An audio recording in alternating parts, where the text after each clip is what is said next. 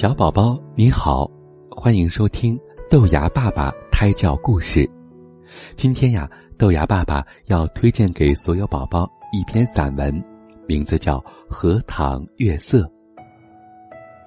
曲曲折折的荷塘上面，迷望的是甜甜的叶子。叶子出水很高，像亭亭的舞女的裙。层层的叶子中间，零星的点缀着些白花。有袅娜的开着的，有羞涩的打着盹儿的，正如一粒粒的明珠，又如碧天里的星星，又如刚出浴的美人。微风过处，送来缕缕清香，仿佛远处高楼上渺茫的歌声似的。这时候，叶子与花儿也有一丝丝的颤动，像闪电般，霎时传过荷塘的那边去了。叶子本是肩并着肩，密密的挨着，这便宛然有了一道凝碧的波痕。叶子底下是脉脉的流水，遮住了，不能见一些颜色，而叶子却。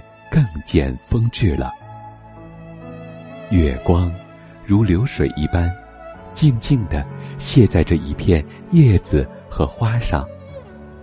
薄薄的轻雾浮起在荷塘里，叶子和花仿佛在牛乳中洗过一样，又像笼着轻纱的梦。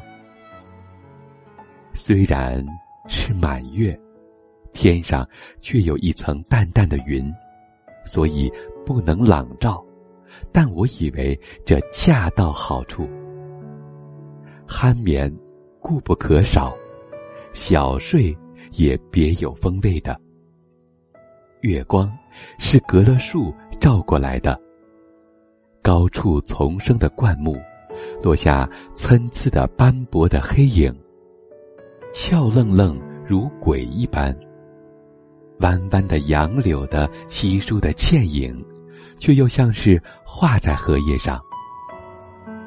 塘中的月色，并不均匀，但光与影有着和谐的旋律，如梵阿林上演奏的名曲。荷塘的四面，远远近近，高高低低都是树，而杨柳最多。这些树将一片荷塘重重围住，只在小路一旁露着几段空隙，像是特为月光留下的。树色一粒是阴阴的，乍看像一团烟雾，但杨柳的风姿，便在烟雾里也辨得出。树梢上，隐隐约约的，是一带远山。只有些大意罢了，树缝里也露着一两点路灯光，没精打采的，是瞌睡人的眼。这时候最热闹的，要数树上的蝉声与水里的蛙声。但热闹是他们的，我什么也没有。小宝宝。这篇文章是不是听起来非常的优美呢？我们也很喜欢把这些优美的散文读给你听，因为它美的就像是一幅水墨画，仿佛能够闻到淡淡的荷花的香气。而且呀，也希望你出生之后能够多多读书，增长自己的文艺才华。也许有一天，你也能写出这样优美的文字。另外，我还要告诉你的是，在很早很早以前，诗人就用“出淤泥而不染”来形容荷花了。我们也希望宝宝们能够像荷花一样挺拔、清秀。